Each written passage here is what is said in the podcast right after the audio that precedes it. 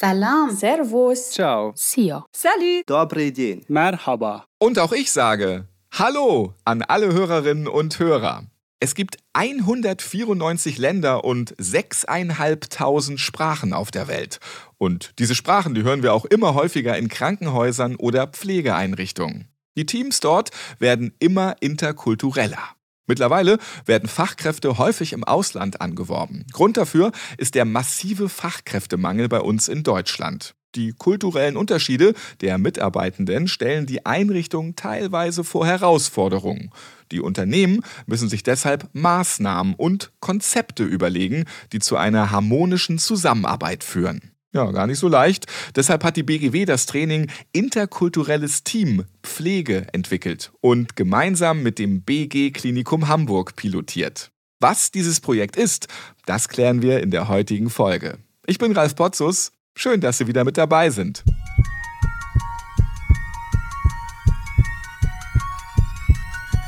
Herzschlag für ein gesundes Berufsleben.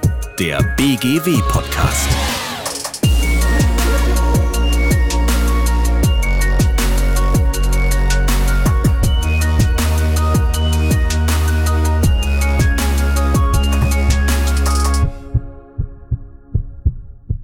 Ein kultursensibler Umgang miteinander im Kontext des betrieblichen Arbeitsschutzes. Das ist das Ziel des Projekts. Was müssen Führungskräfte, Beschäftigte, Beauftragte und die Mitarbeitendenvertretung wissen? Worauf sollten sie achten? Und wie können sie handeln? Diese Fragen werden in drei je eintägigen Modulen geklärt. Vom Vorgespräch mit der Leitung über die optimale Unterstützung beim Support der Trainingsinhalte bis hin zur Unterstützung beim Aufbau eines umfassenden Integrationskonzeptes. All das beinhaltet das Angebot der Berufsgenossenschaft für Gesundheitsdienst und Wohlfahrtspflege. Außerdem können teilnehmende Betriebe, die ein besonderes Engagement für die Sicherheit und Gesundheit ihrer Beschäftigten zeigen, eine Auszeichnung samt finanzieller Förderung als integrationsfreundlicher Betrieb erhalten. Wie das Pilotprojekt in der Praxis aussieht, das können uns Christine von Ruell und Annika Kuppe vom BG Klinikum Hamburg besser erklären. Beide waren beim Pilotprojekt beteiligt und sind jetzt hier bei mir. Hallo. Hallo. Schönen guten Tag. Fassen Sie bitte einmal kurz zusammen, was Ihre jeweiligen Positionen im Klinikum sind. Ich bin auf einer Station für fachübergreifende Frührehabilitation tätig, ähm, in der Funktion einer Primary Nurse. Habe schon seit etlichen Jahren mein Staatsexamen, also seit mehr als drei Jahrzehnten arbeite ich als Krankenschwester und habe mich aber stetig weitergebildet, zum Beispiel zur Stationsleitung, als Fachkraft für neurologische und neurochirurgische Frührehabilitation. Ich bin auch Ethikmoderatorin im Gesundheitswesen und habe zuletzt eine Ausbildung absolviert äh, für Palliativcare. Und jetzt noch einmal Sie bitte, Frau Kuppe. Ja, mein Name ist Annika Kuppe, ich bin 30 Jahre alt und arbeite in der Pflegedirektion hier als Pflegedienstleitung für die ähm, Akutbereiche. Seit zweieinhalb Jahren bin ich bereits im Haus und ähm, ja, arbeite hier sehr, sehr gerne, muss ich sagen. Sie beide sind bei dem Projekt involviert und haben schon einige Umsetzungen mitbetreut. Wie ist die Idee entstanden und wie kam es zur Zusammenarbeit mit der BGW? Ja, 2019 haben wir das hehre Ziel gehabt, ähm, insgesamt 20 philippinische Pflegekräfte hier auf einmal anzuborden und haben uns äh, nach den Interviews mit den philippinischen Pflegekräften natürlich überlegt, okay, wie können wir die Integration hier am Standort BG Klinik Hamburg am besten vornehmen und haben uns dann natürlich mit unserer Personalentwicklung zusammengesetzt und ein Fortbildungsprogramm konzipiert, was in einem ganzen Block ähm, zusammen alle Pflegekräfte, alle internationalen Pflegekräfte auf einmal schulen sollte, wo uns dann irgendwann natürlich klar geworden ist, die kommen gar nicht alle auf einmal.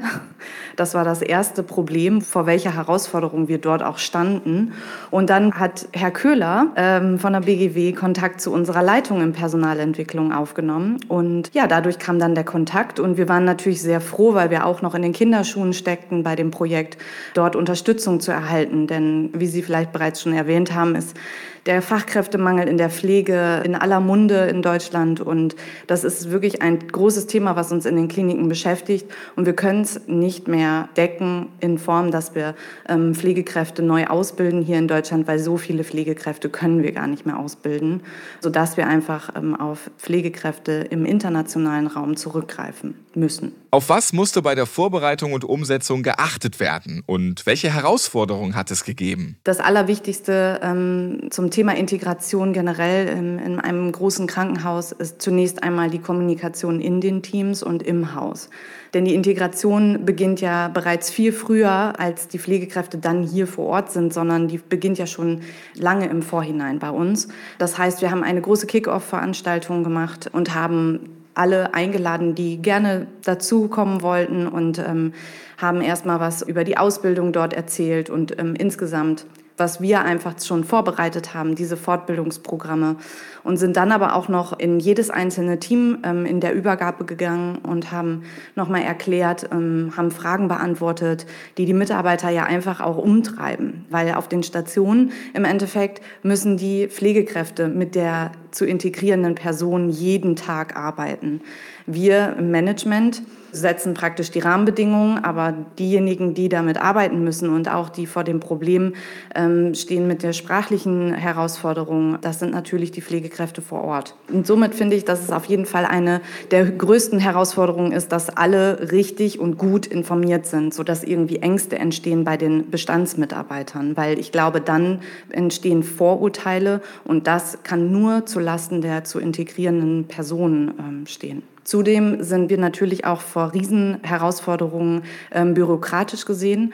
Die internationalen Pflegekräfte müssen zunächst ein B2-Zertifikat machen, schon meistens in ihrem Land.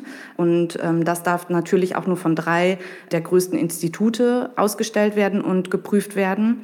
Das heißt, wenn Sie jetzt von einem anderen Institut ein Zertifikat vorlegen bei den deutschen Behörden, wird Ihr Arbeitszeugnis nicht anerkannt. Das ist natürlich ein Riesenproblem, weil nicht in jedem Land diese ähm, Sprachniveaus oder Sprachschulen angeboten werden.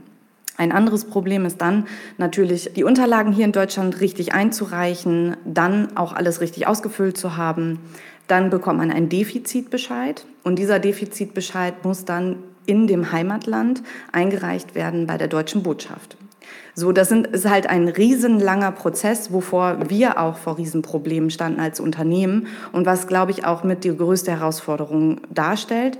Wenn die zu integrierenden Personen hier in Deutschland angekommen sind, ist es gerade in Hamburg so, dass sie erstmal nur als Pflegehelfer gelten. Das heißt, sie müssen eine Anerkennungsprüfung oder eine Kenntnisprüfung hier in ähm, Hamburg machen, die mindestens auch mal neun Monate bis ein Jahr dauert und dann müssen Sie auch noch mal eine Prüfung ablegen, wo die Durchfallquote hier in Hamburg leider bei 80 Prozent liegt. Das heißt, ähm, der Druck für diese Personen ist einfach so riesig, diese Prüfung zu bestehen, weil da hängt natürlich auch extrem viel für sie dran. Gerade in den Philippinen wäre es so, dass ähm, das Studium selber finanziert wird, meistens von der Familie. Und somit muss dann natürlich hier auch schnell viel Geld verdient werden. Und als Pflegehelfer verdient man natürlich weniger als mit anerkannten Examensprüfungen. Also das stimmt. Ich habe erlebt, dass diese Pflegefachkräfte sich selbst sehr unter Druck setzen. Sie möchten am liebsten sofort alles wissen und alles richtig machen. Das ist natürlich eher utopisch, weil es aufgrund des Sprachverständnisses äh, einfach viele Sachverhalte gibt, die sie allein der Sprache wegen nicht verstehen können. Und wenn wir dann zudem schnell und undeutlich oder umgangssprachlich sprechen, dann äh, bringen wir sie völlig aus dem Konzept. Und oftmals ist es so, dass sie sich dann aber nicht getrauen, ähm, die Frage nochmal zu wiederholen ähm, und vielleicht sich dann Fehler einschleichen, was wiederum dann die Pflegekräfte auf den Stationen sehr verärgert und bei mehrfacher Wiederholung auch zu Frustration führen kann. Genau hierfür ist natürlich das interkulturelle Training der BGW gut und wichtig, da vermehrt auch ein Augenmerk auf die Teamstrukturen, Führungsaufgaben und die psychischen Belastungen gelegt werden kann. Und ich hatte schon kurz zusammengefasst, wie das Angebot in der Theorie aussieht. In der Praxis, wie läuft das Pilotprojekt ab und was beinhaltet es? Das Pilotprojekt beinhaltet drei verschiedene Module. Jedes Modul ist vorgesehen für eine andere Zielgruppe im Unternehmen. Das Modul 1 richtet sich eher an das Bestandspersonal und dort sollen diese nochmal sensibilisiert werden für die Integration und was auch alles dahinter steht für die ähm, zu integrierenden Pflegekräfte, die hier nach Deutschland kommen und welche Ängste sie mitbringen und was das auch kulturell für Herausforderungen auf jeden Fall ähm, mit sich bringt, aber auch was die Ängste des bestehenden Personals bedeutet. Das heißt, da werden nochmal offene Ängste angesprochen oder auch Fragen oder ähm, ja, alles, was man nochmal vorher klären kann, kann da nochmal angesprochen werden in einem sehr intimen Rahmen und ähm, kann dann nochmal an die entsprechenden Stellen weitergeleitet werden. Das Modul 2 richtet sich an die neu zu integrierenden Mitarbeiter.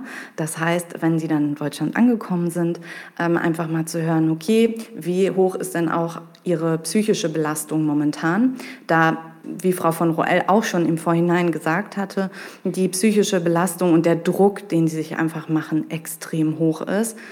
Und das Modul 3, das ähm, ist eher vor dem Hintergrund ähm, des Betriebsrats, der kann damit zukommen oder auch wir, also ich beispielsweise als ähm, Pflegedienstleitung mit reinkommen oder ähm, die Arbeitssicherheit, dass da einfach nochmal alles abgeklopft wird, wie können wir nochmal mehr zum integrativen Betrieb werden. Das heißt, man kann auch über die BGW sich zertifizieren lassen und wenn man dieses Programm erfolgreich absolviert hat, denn am Ende gibt es nochmal Empfehlungen von der BGW, ähm, wie wir noch ein besserer integrativer Betrieb werden können. Und das möchten wir natürlich auch erreichen, ähm, weil wir seit 2019 wirklich an dem Projekt jeden Tag praktisch arbeiten. Mit Herzblut. Stichwort Corona. Welche Einschränkung gab es da? Sehr große, denn leider ist das Projekt mit den philippinischen Pflegekräften Fachkräften, den 20, die ich vorhin angekündigt hatte am Anfang, nicht zustande gekommen dadurch. Wir sind dann parallel in das Land ausgewichen, Kolumbien. Ähm, Kolumbien ist auch sehr interessant. Dort haben wir mittlerweile seit ähm, Anfang 2020 auch schon kolumbianische Pflegekräfte hier vor Ort angebordet. Es werden immer mehr, die kommen aber halt auch wirklich alle vereinzelt. Das große Problem in der Pandemie war, dass natürlich von diesen kolumbianischen Pflegekräften, die hier angebordet wurden, auch Schicksalsschläge ähm, in den Familien passiert sind. Ein Vater ist gestorben, die Kollegin konnte nicht nach Kolumbien fliegen. Ähm, eine andere Mitarbeiterin hat ihr Kind in Kolumbien ähm, zurückgelassen, ihr dreijähriges Kind, was sie jetzt gerade dabei ist, hierher zu holen, was hoffentlich klappt. Ähm, da fiebern wir alle ganz doll mit. Genau, und hier vor Ort waren einfach die Einschränkungen, okay, ähm, kein Sprachkurs, das war so die größte Herausforderung.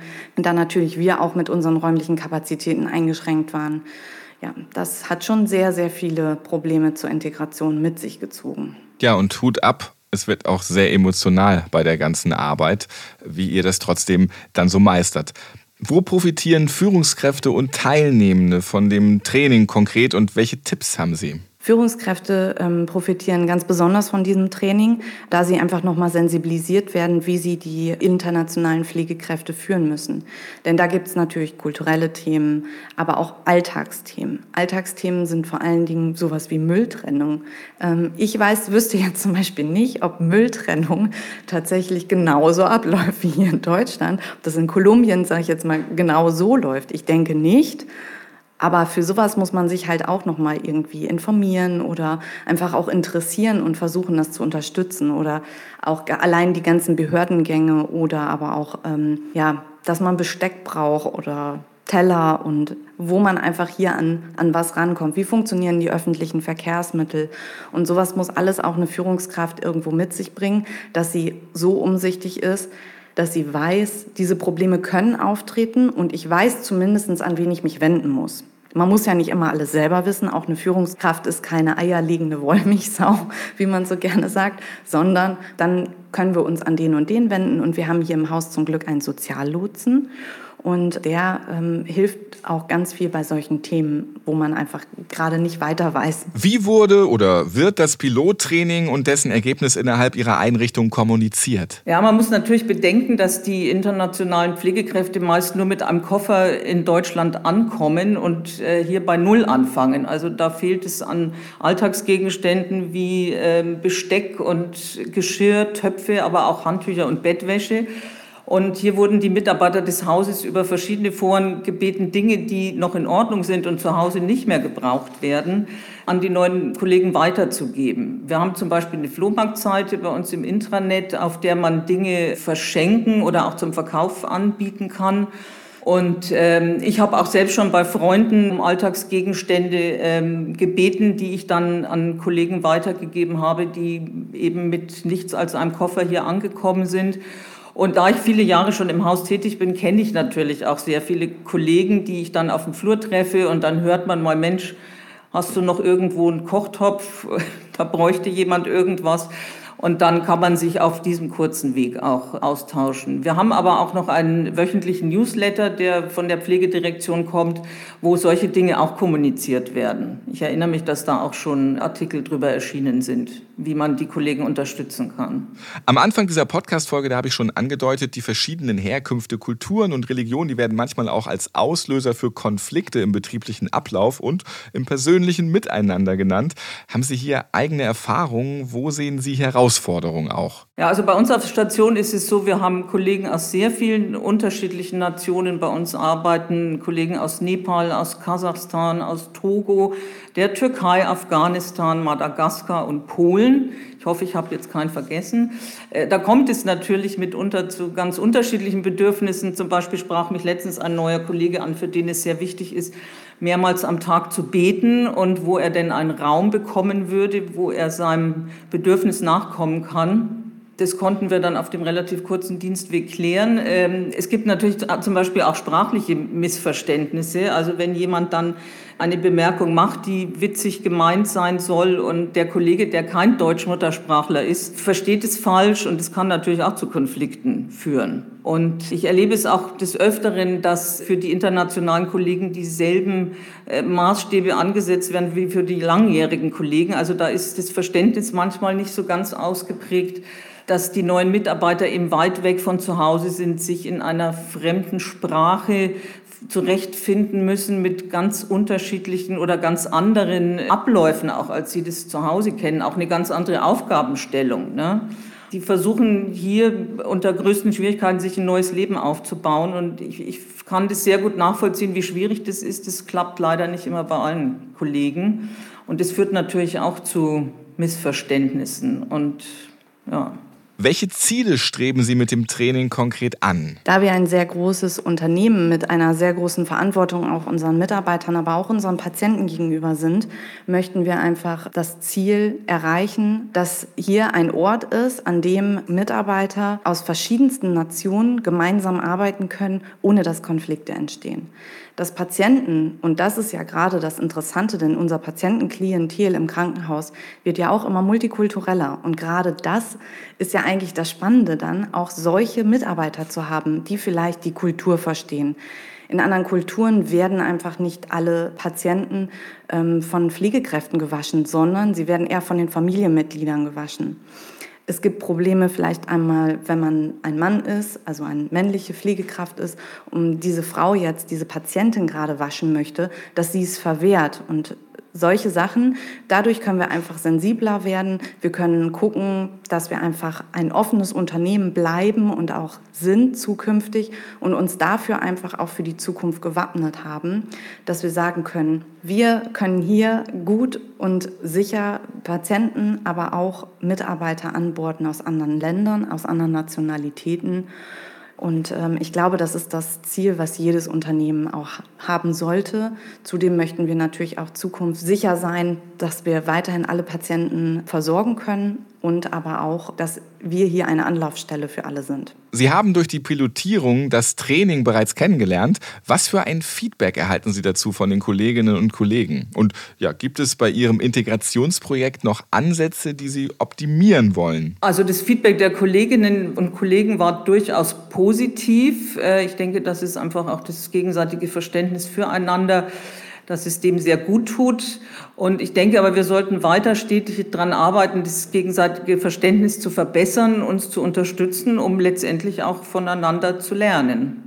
Ich weiß zum Beispiel von einer äh, Bereichsleitung, die schon mit ihrer kolumbianischen Kollegin auch mal abends sich getroffen hat, um ihr ein bisschen die deutsche Kultur nahezubringen. Ne? Also die sprechen auch beide, äh, oder vielmehr die Bereichsleitung spricht auch perfekt Spanisch und ist mal mit dieser Mitarbeiterin losgegangen und hat gesagt, komm, ich zeige dir mal ein bisschen, was hier wichtig ist und was du noch kennenlernen kannst. Ne? Also so ganz praktische Dinge. Dieses Pilotprojekt, das klingt wirklich spannend. Ich finde es klasse, dass Sie gemeinsam mit der BGW damit für ein Stück mehr Integration sorgen. Vielen Dank dafür und für Ihre Zeit heute. Ich danke Ihnen. Ja, vielen Dank für das nette Gespräch und ähm, auch für Ihre Zeit. Wenn Sie das Thema auch spannend finden und sich vielleicht sogar überlegen, das Angebot selbst in Anspruch zu nehmen, dann melden Sie sich gerne bei der Berufsgenossenschaft für Gesundheitsdienst und Wohlfahrtspflege. Die Links dazu finden Sie wie immer in den Podcast-Shownotes dieser Folge. Und für noch mehr Infos zum Thema interkulturelle Teams klicken Sie einfach auf die Webseite der BGW www.bgw-online.de slash pflege-interkulturell. Vielen Dank, dass Sie wieder mit dabei waren. Ich freue mich, wenn Sie auch das nächste Mal einschalten. Bis dahin, machen Sie es gut.